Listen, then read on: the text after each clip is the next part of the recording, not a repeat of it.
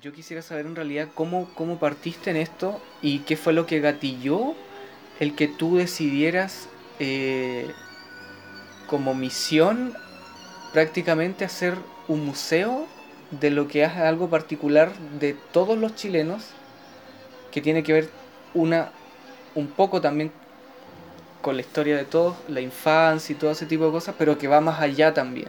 Entonces me gustaría que me cuentes desde ahí cómo, cómo, cómo comenzaste con la idea de generar como este proyecto. Encantado Francisco, ¿cómo estás?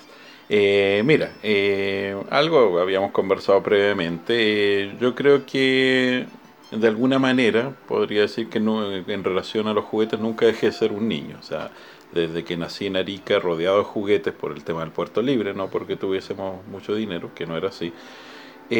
nunca me desvinculé, o sea, fui creciendo como todo el mundo, pero no fui rompiendo o cambiando situaciones como diciendo ahora estoy grande, ya no tengo nada que hacer con los juguetes, porque siempre me gustaron estéticamente, ya no jugaba quizás como niño en algún momento, estamos hablando de la adolescencia, de ahí pasé a otros hobbies relacionados como el maquetismo estático, los armar aviones, tanques, etcétera. Entonces siento que nunca se desprendió. Y ya más grande, incluso entrando a la universidad, no con afán de coleccionismo, sino que por atracción visual, como decoración, me incliné al juguete. Entonces iba a los mercados persas, a veces encontraba algo interesante y lo compraba siempre y cuando esté a un buen precio. O sea, no había un afán de búsqueda de un objeto determinado. Pero, como te mencionaba, siempre tuve.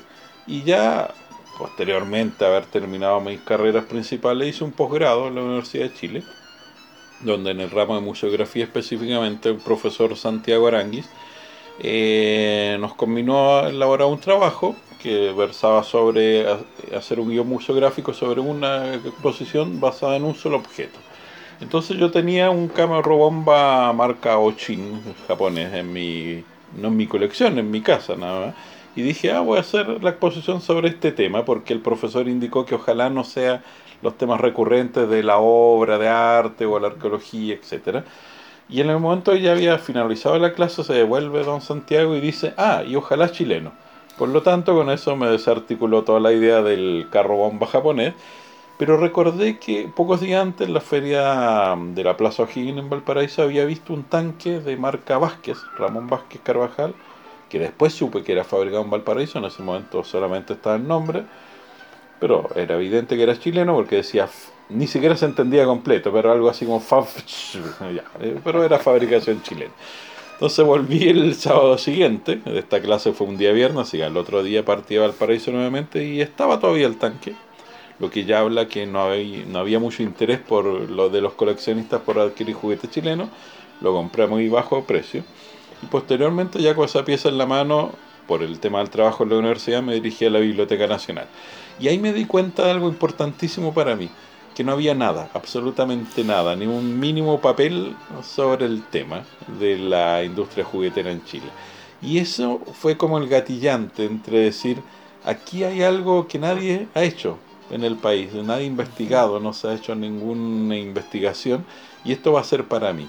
Y yo creo que a lo mejor no con la morfología completamente en la cabeza, pero dije, esta va a ser mi misión país. O sea, voy a presentar el trabajo en la universidad, pero en adelante me voy a dedicar a juntar juguetes chilenos e investigar paralelamente, no ser un juntador, porque existen diferentes categorías, porque es totalmente lícito de coleccionistas, que son los que juntan nada más piezas, que eso hay muchos. De hecho, conocí varios acá, que algunos fueron después grandes amigos y pudimos compartir pero al comienzo hasta ellos mismos tenían un desprecio, que eso me ha llamado mucho la atención. Un desprecio por los productos nacionales. Y esto es una historia que viene de muy atrás. Yo he leído artículos a jugueteros, que se hizo, por ejemplo, uno que encontré del año 42, la revista Margarita Temístocles Cornejo, que era fabricante de muñecas, que relata en esta entrevista que los mercados, o sea, las tiendas, dígase Casa García, Gati Chávez, Del Porte y otras tantas más, le pedían a los jugueteros que ojalá no rotulen los juguetes con la indicación de fabricación chilena, para que la gente en el inconsciente de alguna forma pudiera autoengañarse creyendo que eran productos importados. A diferencia de lo que vemos en la industria argentina, que hasta veces, perdonando la palabra, pero hasta el mamarracho más grande dice con enormes letras industria argentina. O sea, hay un orgullo por lo propio en contrastando a lo que éramos acá.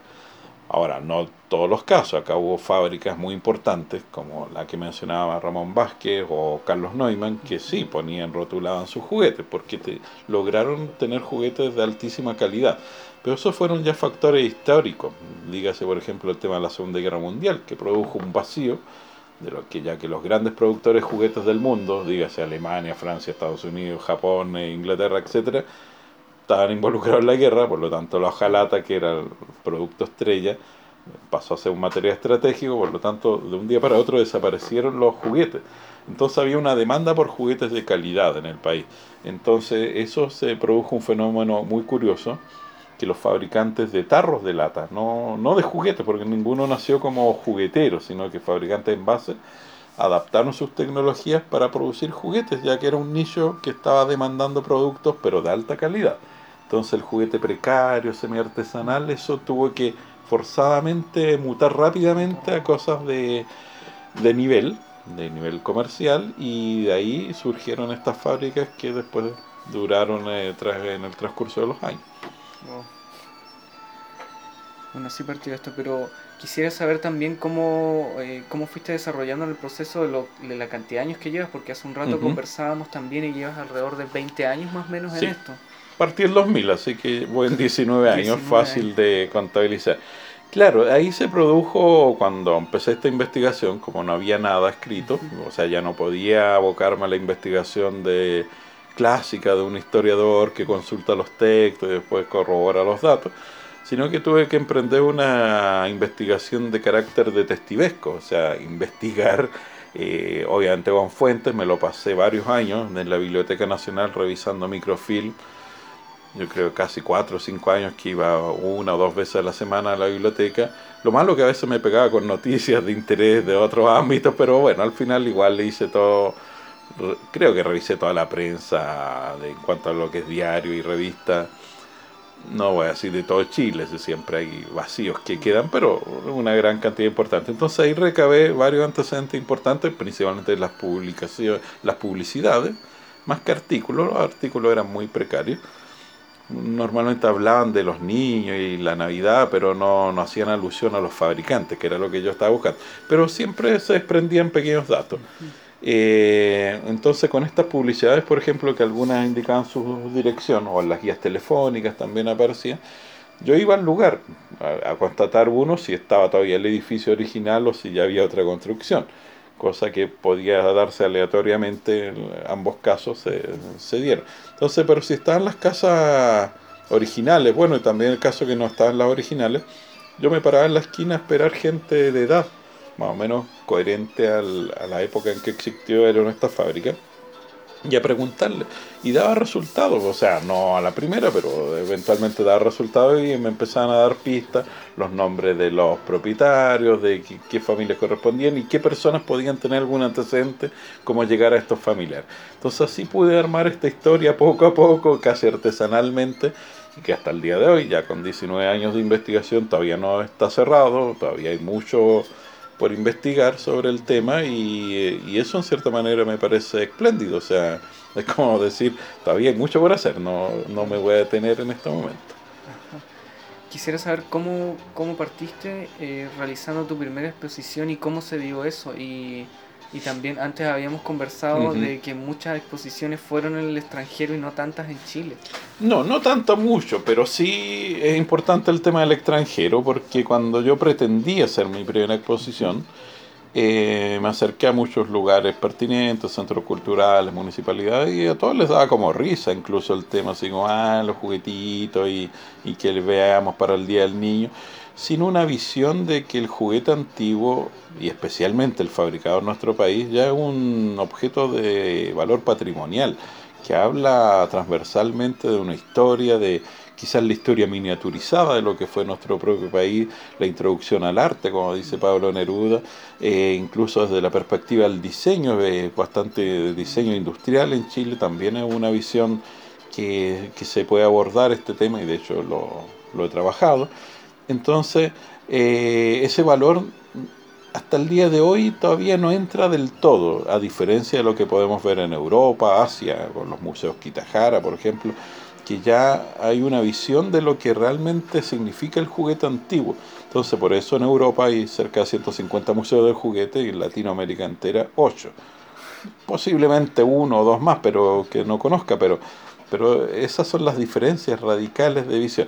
Entonces, aparte de investigar, ha sido un trabajo de cambiar la visión, la, la mentalidad de, lo que es cultura de nuestro país, de rescate patrimonial.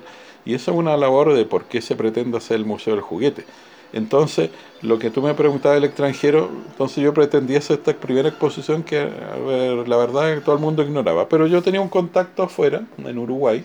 Entonces, un amigo coleccionista, Diego Lascano, me invitó a participar en una exposición que se llamó Los juguetes del fin del mundo, que eran juguetes de Argentina, Uruguay y Chile. Y esa fue la primera exposición que se pudo hacer de juguetes chilenos, que fue en Uruguay. Después hubo un intento de hacer una exposición en el Museo del Juguete de Bruselas. no, nunca entendí bien qué pasó ahí. Incluso se hizo el afiche, un díptico, que los tengo. O sea, pero, pero, la exposición al final no se concretó, que fue por un tema interno de allá. No, no tuvimos nada que ver nosotros acá, que era esta misma exposición de los juguetes del fin del mundo. Eso era el 2009. Y el año recién pasado, el 2018 por mi iniciativa, no porque me, me, lleguen las cosas de afuera. Yo fui el 2016, hice un recorrido por varios museos de Europa del juguete, a establecer convenios de colaboración, siendo todavía un museo nuestro inexistente. Recién somos Fundación Museo del Juguete Chileno, pero físicamente no existe. Sin embargo, aceptaron estos convenios, entre comillas, de colaboración. Y íbamos a hacer el año pasado, en el mes de septiembre, la exposición Los Juguetes del Exilio que eran los juguetes chilenos con los que se encontraron los niños que viajaron en el Winnipeg, que ahora se conmemoran los 80 años de su llegada, en torno a un material que hay en este Museo del Juguete de Cataluña, que es una maleta de niño, de un niño que vivió acá en Chile, volvió a España y donó esta maleta a este museo, donde hay cosas chilenas y españolas mezcladas. Entonces, este era el contexto perfecto para esta exposición. Pero por temas internos de nuestro país, de la Cancillería, objetivamente, y la DIRAC, se hizo todo mal. todo, toda la importación, porque era una importación a través de la varija diplomática, llegó a la aduana Barcelona, nunca se pudo desaduanar. Y como te contaba, el que hemos denominado el embajador de la colección, que este oso de la marca La Araucana, fabricado en Valparaíso, próximo al, año 52. Él tenía una cita con Don Osito Marquina, que era un oso de la marca Steiff alemán, más o menos de los años 20, que perteneció a Salvador Dalí y estaba en, este museo y ya se había convenido en febrero, que fue la reunión de coordinación de la exposición, que el osito de la marca Araucana, que estamos todavía buscándole el nombre, tenía una cita con Don Osito Marquina, o sea, tenía su gran cita internacional prevista y que desgraciadamente no prosperó. Pero eso no quiere decir que Don, Don Osito la Araucana va a quedarse en Chile de ahora en adelante porque ya se están planificando algunas cosas en el exterior, como una exposición de juguetes fabricados por alemanes en Chile, en Alemania. hay conversaciones con el Museo de Juguete de Nuremberg, pero puede ser en otro lado. Y también estamos recién empezando conversaciones con, eh, el señor Kitahara, que tiene los museos más importantes de juguetes en Japón, porque gracias a lo que fue la Casa Ombo, que fue una casa que se fundó en 1910 y que duró hasta el año 2003, o sea, existió 93 años, eh, que al comienzo comenzó como importadora de cerámica y cosas japonesas, pero rápidamente empezó a traer juguetes. Y eso generó toda una imaginería del juguete japonés en Chile y ya cercano al año 40, de hecho el 41, el señor Hombo instala una fábrica para un, para un compatriota de él, eh, Sadao Horuchi. Él instalaba japoneses a trabajar para, para él, eh, les instalaba fábricas para generar. Y ahí se dio una historia interesante porque justamente a fines del 41 Japón entra en guerra con Estados Unidos eh, posteriormente muere el presidente Pedro Aguirre Cerda, que él quería mantener una neutralidad. Asume Juan Antonio Ríos, que él sí tiene una postura absolutamente favorable a los aliados. Entonces los japoneses fueron relegados, o sea, de hecho expropian la casa Ombo al señor Ombo y los relegan en Rengo y a todos los otros japoneses pero siguen fabricando juguetes allá en Rengo, momentáneamente, mientras duró la guerra, y después recuperan la Casa Homo y se reincorporan a trabajar acá en Santiago.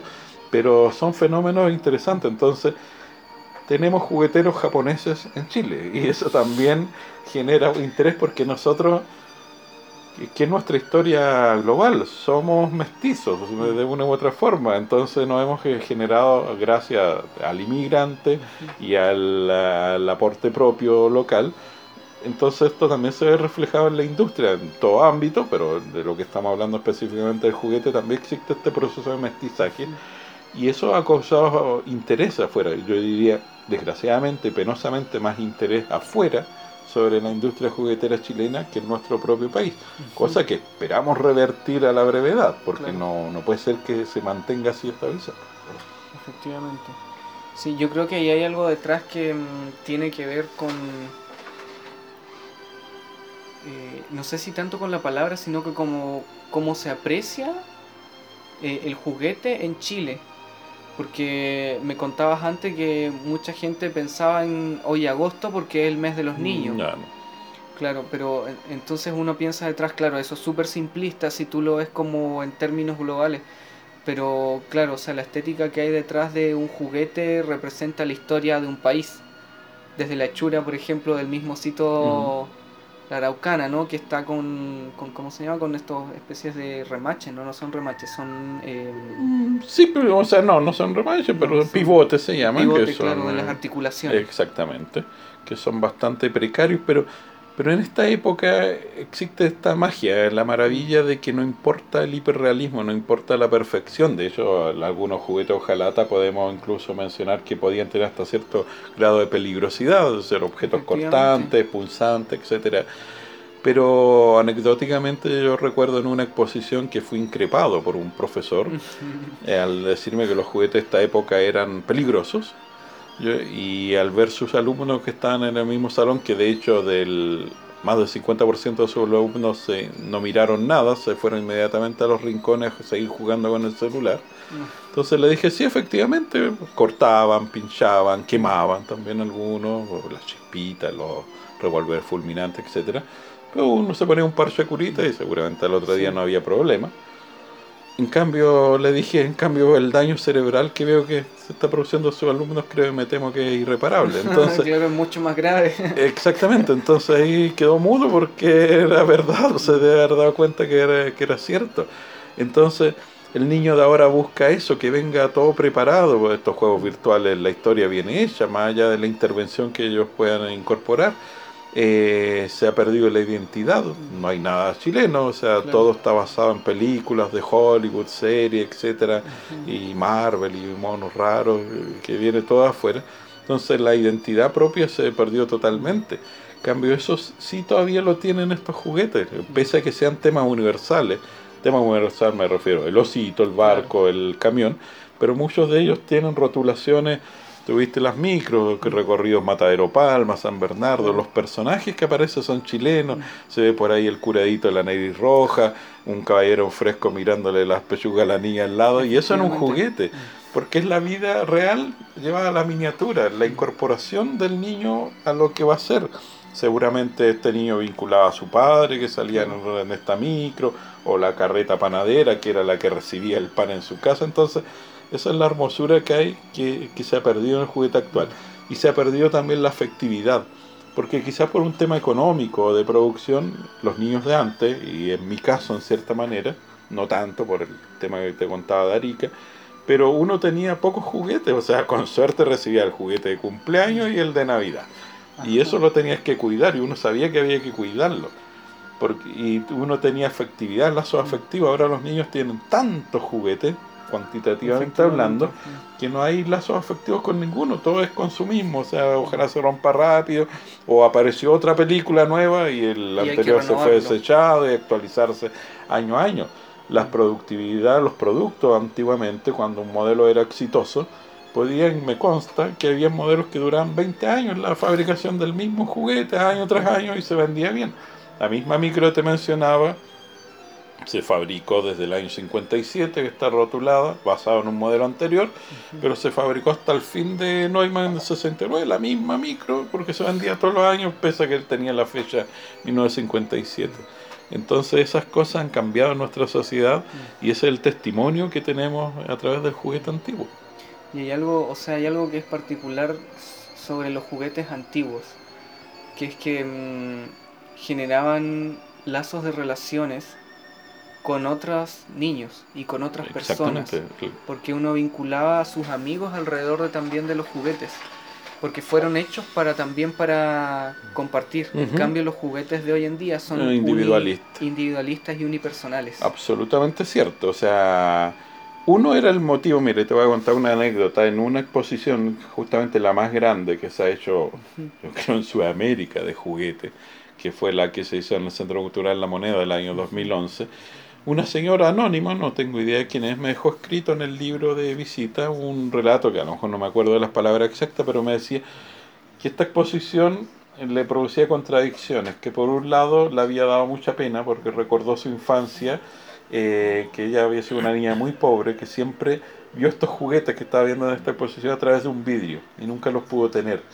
Pero a la vez estaba muy contenta porque recordó a sus amigos, a sus amigos que le prestaban estos juguetes, sin ser de ella, ahí estaba esta dicotomía, pero igual disfrutó estos juguetes, jugaba con esto, y decía que paradójica en la vida, después de cincuenta y tantos años, que más o menos uno ahí puede calcular, volvía a ver estos juguetes detrás de un vidrio.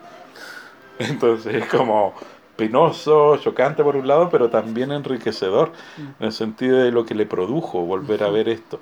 Yo he visto personas, gente mayor, llorando en las exposiciones, llorando que a lo mejor entran muy serios a esta muestra, pero se reencuentra, entonces produce detonaciones. Por eso decimos que decíamos delante que esto es algo tan transversal que mm. no solamente lo vamos a ver fríamente desde el aspecto eh, estético, tecnológico, del diseño, que claro, perfecto, eso está absolutamente válido. Pero además de eso tiene un valor emotivo mm. incomparable, porque todos fuimos niños de alguna, de una u otra manera. Por ejemplo, te voy a dar un ejemplo de cuando se critican las campañas del juguete bélico, o sea, no regales juguetes bélicos, cosa que yo encuentro absolutamente, perdonando la palabra, imbécil. ¿Imbécil desde qué sentido? Yo jugué mucho a la guerra, jugué a los pistoleros, a los policías, disparaba como loco. Jamás le he pegado a alguien, jamás le he maltratado a un animal y, y es más, soy muy contrario a que alguien lo haga. O sea, entonces eso no me volvió un violento. Es más, creo que las cárceles están llenas de gente que no jugó a nada.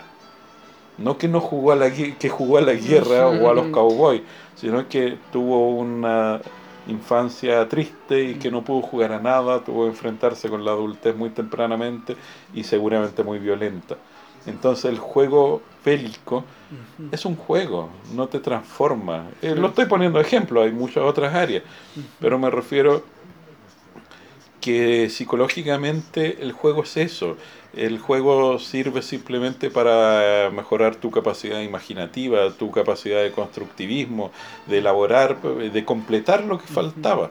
A diferencia de lo que me estabas diciendo ahora, el juego virtual o del aparato, de la tablet, etcétera, ya viene estructurado. O sea, tú solamente puedes cambiar las combinaciones, pero no puedes alterar esto, no puedes imaginar otro mundo uno antiguamente creaba mundos con lo que hubiese.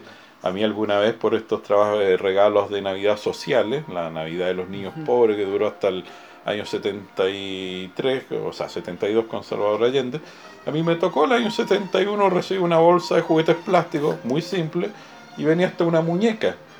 Entonces uno dice, ay, una muñeca de un niño y la incorporé a mi juego, sin que sea mi juego y participaba como personaje. Entonces daba lo mismo. O sea, te regalaran un monito precario de palo o una cosa enorme, a cuerda o electrónico. Eh, existía la capacidad de generar lazos con esto. A diferencia de ahora, si uno le regala el juguete de la última Marvel, te lo tira por la cabeza y exige otra cosa, o la plata para ir a comprarse algo oneroso también. Y volviendo un poco a los lazos y la relación que tiene esto también con no solo con la infancia, sino que con la sociedad entera. Tienes un juguete ahí de panadería chilenita. Eh, eso es interesante. Mira, la marca Neumann fabricó una serie de carretas, una arenera que no dice mucho, pero y otra panadera que no tiene ninguna rotulación. Pero sacó cuatro carretas panaderas que eran panaderías que existían. Y la chilenita, eh, bueno, uno la aprecio por el nombre, ya que estamos hablando de juguete chileno, pero es la única panadería que aún existe, que es la que está en la plaza de Puente Alto.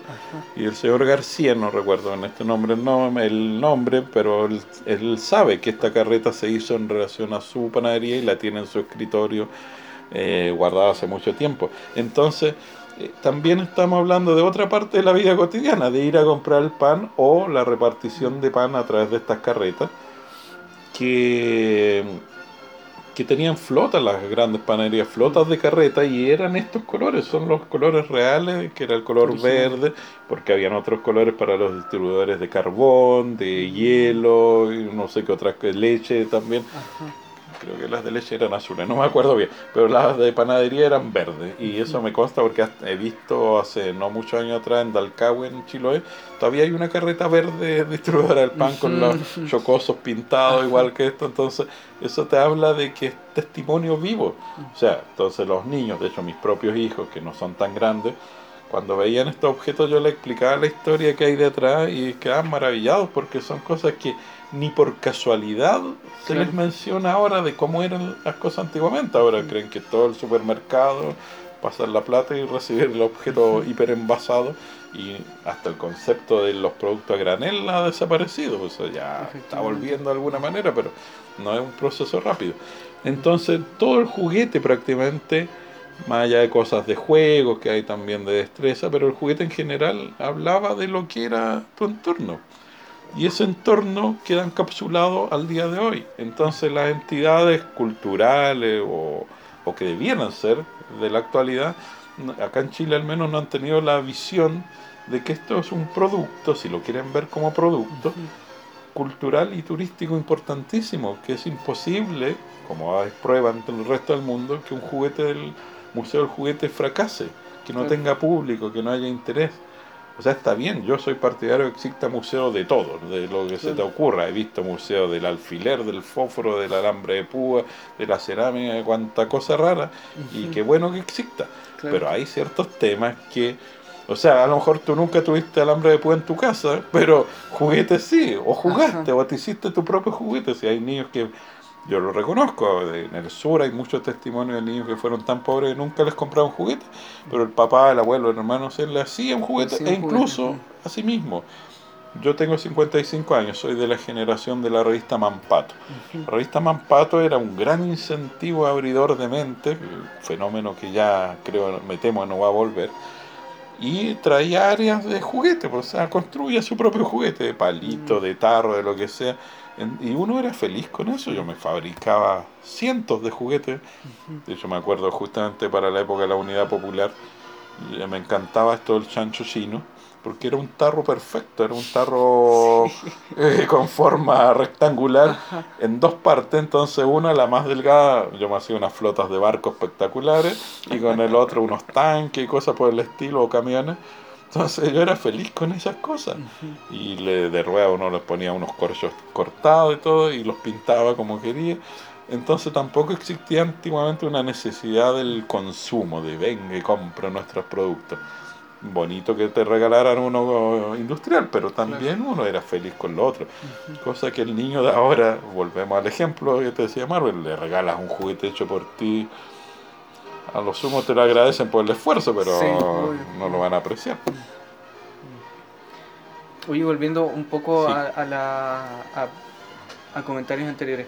Pasa que en, en, esto, y lo habíamos comentado también antes, no solo está el juguete, sino que hay un área de diseño, hay otra área que tiene que ver con el juguete y con la estética del juguete, con los colores y todo eso, pero hay otra área importante que tiene que ver con los carteles que se hacían en la época también para promocionar. Entonces son tres áreas grandes que eh, me gustaría que nos comentes un poco cómo, cómo, se, cómo, cómo se fueron mimetizando en Chile también, porque ah, veo también acá que tienes como eh, diseños, prototipos que eran los originales, eh, que fueron diseñados en 1932 por industrias alemanas en Chile. O sea, no industria alemana, un señor alemán que llegó a ah. Chile por circunstancias de la vida y se instaló a fabricar juguetes. Porque este señor Oscar Buber era director de orquesta, de músico, nada que ver, pero tenía la habilidad manual porque inmediatamente después de la Primera Guerra Mundial trabajó en una barraca donde fabricaban juguetes, entonces incorporó esos conocimientos acá y le fue muy bien y se dedicó a los juguetes nada más. Pero volviendo a lo que me mencionaste primero de la publicidad, y que bueno lo tocaste porque es un tema que a mí me apasiona y lo había olvidado para esta ocasión, así que lo tocaste. Existe un ítem que a mí me encantaría desarrollar más aún, que nunca he podido hacer una exposición puntualmente sobre el tema, que es el juguete publicitario, que existía conceptualmente desde, estamos hablando de Chile, por lo menos desde los años 10, 20, hay juguetes publicitarios, algunos muy sencillos, otros no tanto, pero ya existía ese concepto de cómo vender un producto real, por decirlo así, para adultos, a través de un juguete, de irlo introduciendo. Tenemos testimonios de muchos medicamentos, la misma aspirina, hay unos juguetes de cartón muy simpáticos con ruedas que se mueven, o los brazos de los personajes, que eran de interés para el niño, pero a la vez estaba promocionando un producto hasta piezas excepcionales como el camión de la Oran Crash de Neumann, que eso fue un juguete publicitario, que, se, que era el sistema canjeable por tapita, esto iba armando tu camión. Entonces, y es un juguete maravilloso, o sea, si tú lo ves, trae sus botellas como eran en la época. Entonces ya hay un desarrollo temprano de la publicidad, que es un área fascinante que tiene mucho que ver con el diseño gráfico y eso se transporta también a lo que tú estabas hablando, a los afiches, las publicidades que aparecían en los periódicos, que si bien tienen esa ingenuidad de la época, pero también tienen el atractivo estético de la figura, o sea, tú donde pongas un juguete ya es atractivo. Entonces se vuelve interesante. Y eso también toca otro ítem que lo relaciono con lo publicitario, que es como ya aparece tempranamente en la juguetería chilena el cómic uno podría decir, no, eso es con la Comic Con es un tema actual, desde, los 90 en adelante, claro, los milenios, entonces, que está bien, ¿eh? Pero, y el cómic chileno se ha ido perdiendo, no digo y desapareció, hay grandes cultores del cómic todavía en nuestro país, también tenemos los hitos anteriores, que estamos hablando de Pepe Antártico, Condorito, que son un poquito más recientes, pero estamos hablando de años, nacen a fines de los 40 y hasta el día de hoy queda algo todavía. Pero estos personajes ya se explotan. Pero hay un primer testimonio que yo tengo, que es una muñeca, que si tú la ves y sin conocimiento de causa te extraña porque tú ves una china. Entonces lo primero que piensas es una muñeca china, de fabricación china, y no lo es. Es una espía china basada en un cómic que aparecía en el diario ilustrado eh, sobre un espía que se llamaba Schumann Fu y la hija de él se llamaba Flor de Loto, o sea, Flor de Cerezo, pero el producto comercial apareció como Flor de Loto por un tema de derecho. Pero es la misma personaje y fue un éxito comercial, como te mencioné adelante, pues fabricado este señor Temístocles Cornejo en el año 42. Entonces, ya existe eso y después empiezan a aparecer personajes de nuestra gráfica. Tenemos, apareció Homo que quizá el más desconocido al web, que salía en el Mercurio Valparaíso.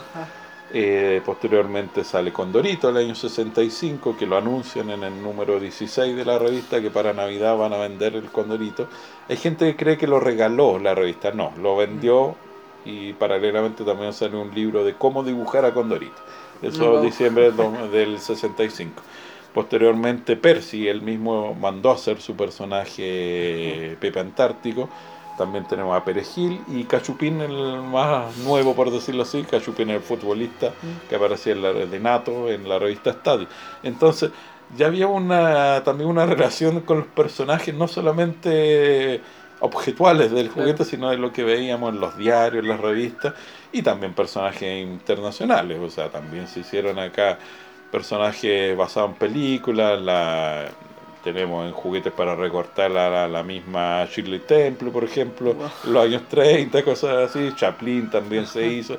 Y posteriormente avanzando la época, llegaron los años 80, entonces me, está la influencia del cine norteamericano. Entonces el año 82, por ejemplo, fue un éxito de venta. No tanto el, el ET original de Mattel, sino que lo me encanta la palabra argentina trucho, o sea, el, el ET trucho que hacía la fábrica de plásticos briseños, que salían día a día, esto me lo contó una persona de trabajo ahí, por eso hay testimonios reales, todos los días salían camiones a repartir estas figuras a lo largo de Chile desde la fábrica, que era la copia entre comillas barata, que no era tan malo tampoco. Y este amigo que te mencionaba que me dio el testimonio, su única función era pintarle el dedo rojo a los monitos. y dice que pintaba miles al día, o sea, se producía. Entonces está la influencia. Bueno, y en los años 70, algunos recordarán, finales de los 60, 70, existió un fenómeno acá en Chile que era muy atractivo, que era el Far West, que era un centro de eventos y, y quedaba en Barnechea, que en aquel entonces había que llegar a la Plaza San Enrique, caminar como dos kilómetros por tierra, pero llegaba a este pueblo del oeste, que era fabuloso, y existía además de estas recreaciones que hacían recreaciones de asalto al banco, de la pelea en la cantina, o el ataque de los indios a la diligencia, etcétera, que lo hacían con actores, existía también eh, tiendas, tiendas incluso algunas con eh, de una sola fábrica, como el caso de la metalera Quilpue, la MMQ, que vendía sus revólveres fulminantes, la placa sheriff, el sombrero cowboy, la tenía completa. Entonces eran mundos mágicos antes de mundo mágico, que también tiene su importancia en el tema en Chile, que duró poquito, pero eran mundos maravillosos que por alguna razón desaparecieron. Bueno, fue el tema del golpe militar que hizo desaparecer esto, pero, pero existía esa fantasía. Pero ahí tenemos, estamos hablando de una influencia absolutamente de la televisión y el cine norteamericano, el western, que todo el mundo se desarrolló. Entonces, pero adaptado a la chilena, que ahí digo donde todavía hay cierta riqueza. Entonces esa es la influencia que ha tenido. Ahora, volvamos al diseño que, que de repente me desvían los temas. También está el tema del diseño industrial propiamente tal, que tú dices, bueno, estos juguetes tienen volumen, entonces acá tiene un diseñador detrás que los prepara. Es normal en Latinoamérica y en Europa también, o sea, los españoles le copian a los alemanes y viceversa. Acá se copiaba mucho, en Argentina también, pero yo hago una reivindicación porque hay muchos objetos de la industria juguetera argentina que son iguales al juguete japonés o alemán. Acá por lo menos, no sé si por casualidad se dieron las cosas así, era lo que yo llamo la copia al lápiz, o sea, como que ponían frente así el juguete europeo. En el caso de Neumann hay muchos juguetes que evidente que son copias de juguetes de la marca Fisher, por ejemplo, que no es una marca principal, a lo mejor intencionalmente copiaban juguetes de marcas no principales, algo de, de juguetes Marx también norteamericanos, pero si tú ves el producto chileno no es idéntico, no es igual la gráfica del juguete, sino que se inspiraron, quizás para facilitar el tema de diseño. Pero también habían fábricas un poquito más precarias que los diseños eran muy simples, pero 100% diseño nacional, como el caso de Ramón Vázquez, que era su esposa la que hacía las gráficas de los juguetes, Aida Justo se llamaba ella, y es la que dibujaba los, los monitos que iban a aparecer en los juguetes, todo eso. Entonces, no era gente profesional tampoco, pero sí era capaz de desarrollarse poco a poco en ir logrando mejores resultados y que efectivamente tú lo puedes ver a través del, del paso de los años en algunas fábricas como parten muy precariamente a resultados que de verdad yo me atrevo a decir que no tiene nada que envidiar un juguete alemán o japonés contemporáneo a esta producción. Entonces eso hay que rescatarlo de nuestra industria y está perdido. Entonces, siguiendo con el diseño, no es... Yo creo que poca gente consigue ahora cómo tú pasabas desde un... Porque el juguete litografiado, por ejemplo, de hojalata, el, la impresión es bidimensional y después solo tienes que traspasar, o sea, lo estampas, le das volumen, pero tienes que armarlo a tridimensional. Entonces, concebir eso previo al producto tiene todo un cuento detrás, que no es llegar y hacer armar cualquier cosa. Y lo otro importante, que esta industria, si viene industrializada, todavía está la mano humana, todavía tiene ese carácter de que no todos son iguales. Algunos vienen un poquito más corridas las gráficas, mm. si es pintado a mano, como en el caso de los juguetes de madera, son todos diferentes. Hay historias muy simpáticas que me contaron, por ejemplo, en la fábrica de Ramón Solís, que, perdón, Tomás Solís, eh, de juguete de madera, que producía mucho, que sí, los pintores de la fábrica pintaban con brocha, pero había detalles, por ejemplo, más finos, que cortaban su propio pelo, se hacían brochitas con un palito, amarraban su propio pelo, porque con eso tiraban líneas más finas, cosas así. Entonces, tienen el encanto que todavía está la, la parte humana, no es como que apretar un botón y empezar a salir los juguetes Claro, no por había millones. línea de producción. Exactamente. O sea, había línea de producción, pero con intervención Claro, con humana. Y eso lo hallo encantador en cierta manera, porque al final, yendo hilando fino, no todos son iguales al otro. Claro. Oye, voy a volver más atrás Sí. todavía, porque eh, cuando estábamos conversando, antes de que comenzáramos la entrevista, eh, me contaste de una exposición que la visitó alrededor Ah. de 116. Es la que te mencionaba del Centro Cultural La Moneda. Te decía, como espacio, yo ocupé ahí 900 metros cuadrados con 672 piezas. Me consta que es la exposición de juguetes más grande que se ha hecho en Latinoamérica entero.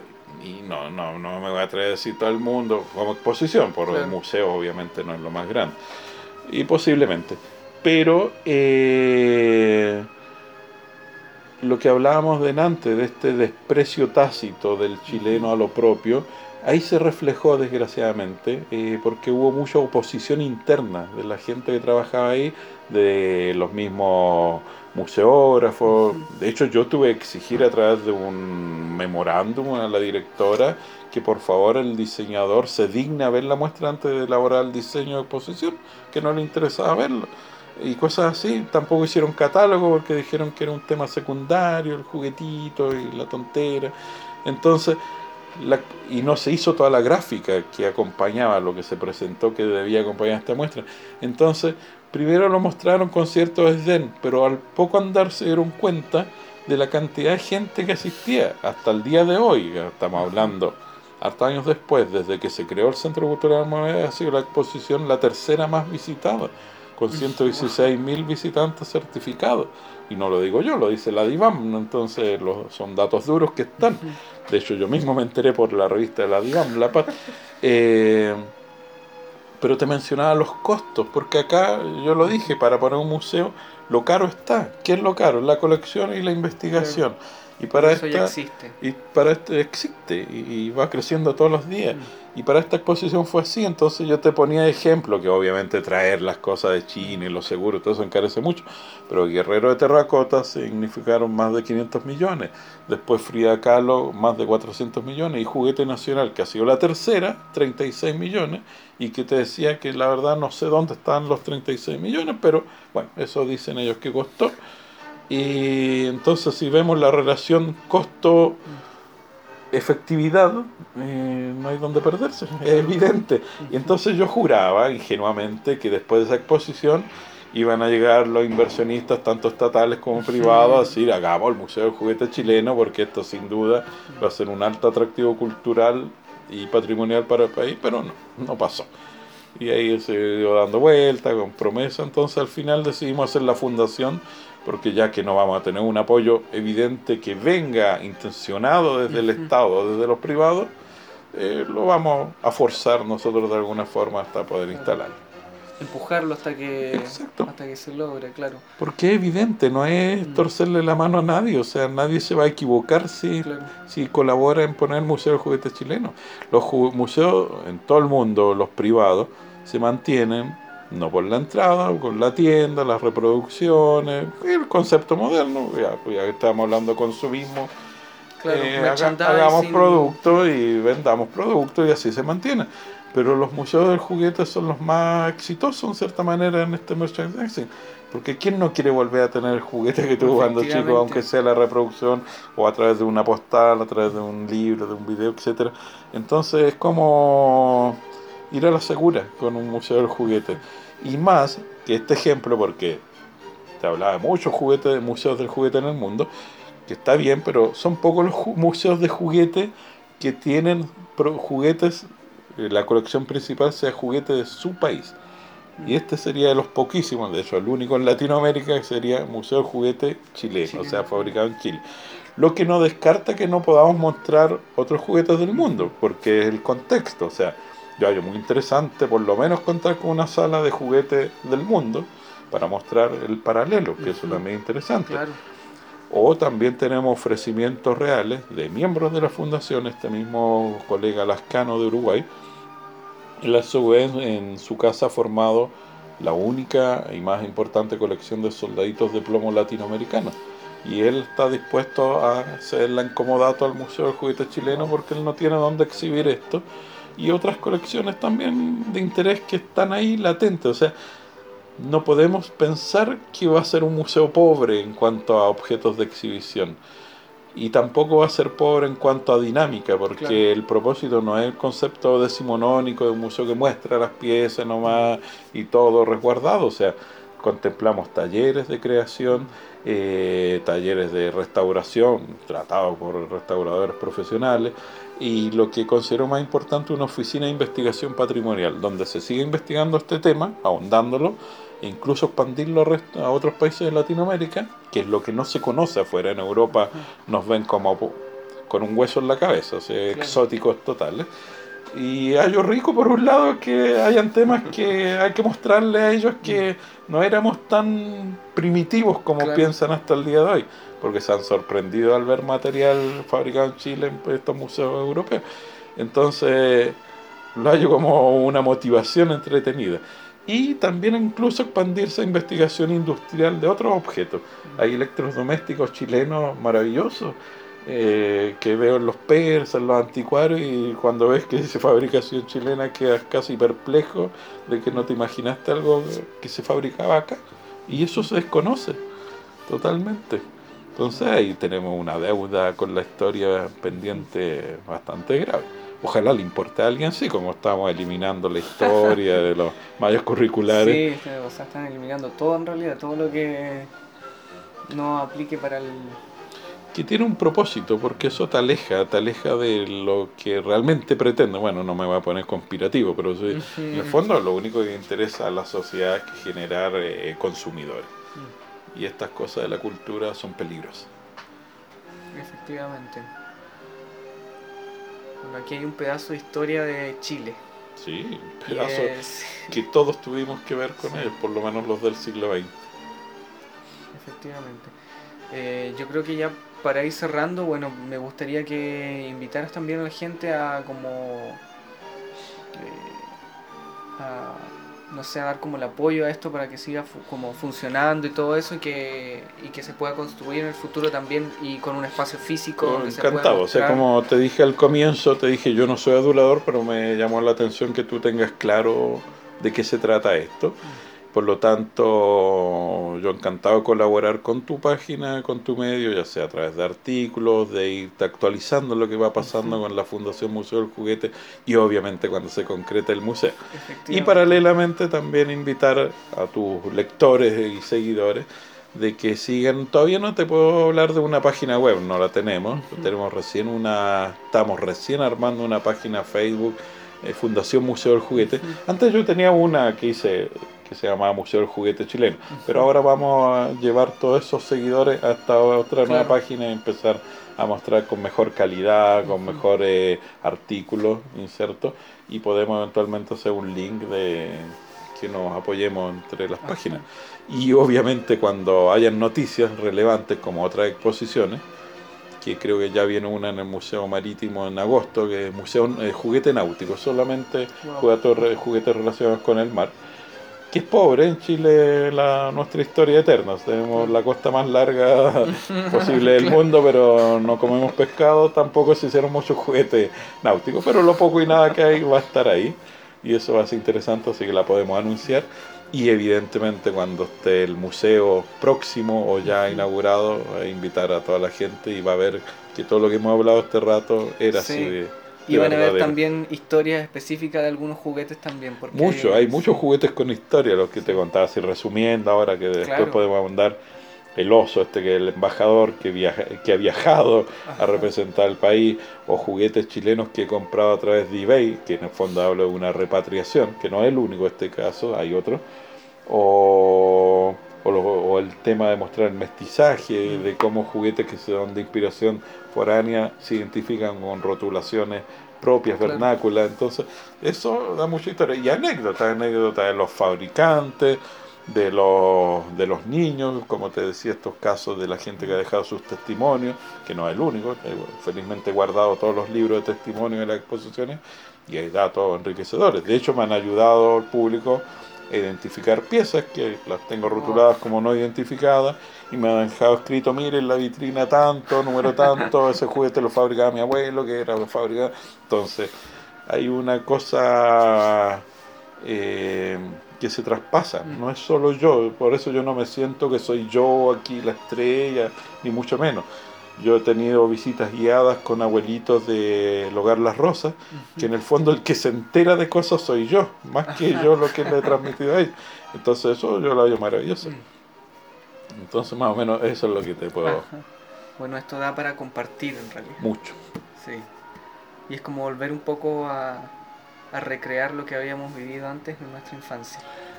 Es que eso es un problema, yo creo que es casi una patología que la, el hombre o la mujer, como quiero verlo, se desligue del juego, de la capacidad de imaginar, de crear mundos, fantasías y sensibilidades. O sea, yo creo que la expresión, el adulto de hoy, especialmente en Chile, digo especialmente porque acá no tenemos una buena calidad de vida, el tonto grave, el que cree que la vida que nació para, para trabajar y sus logros son los bienes y me compré el super auto y la super teléfono y entonces soy exitoso.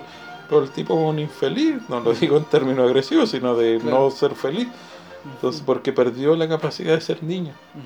Y eso yo creo que los que logran rescatarlo son privilegiados en nuestra sociedad.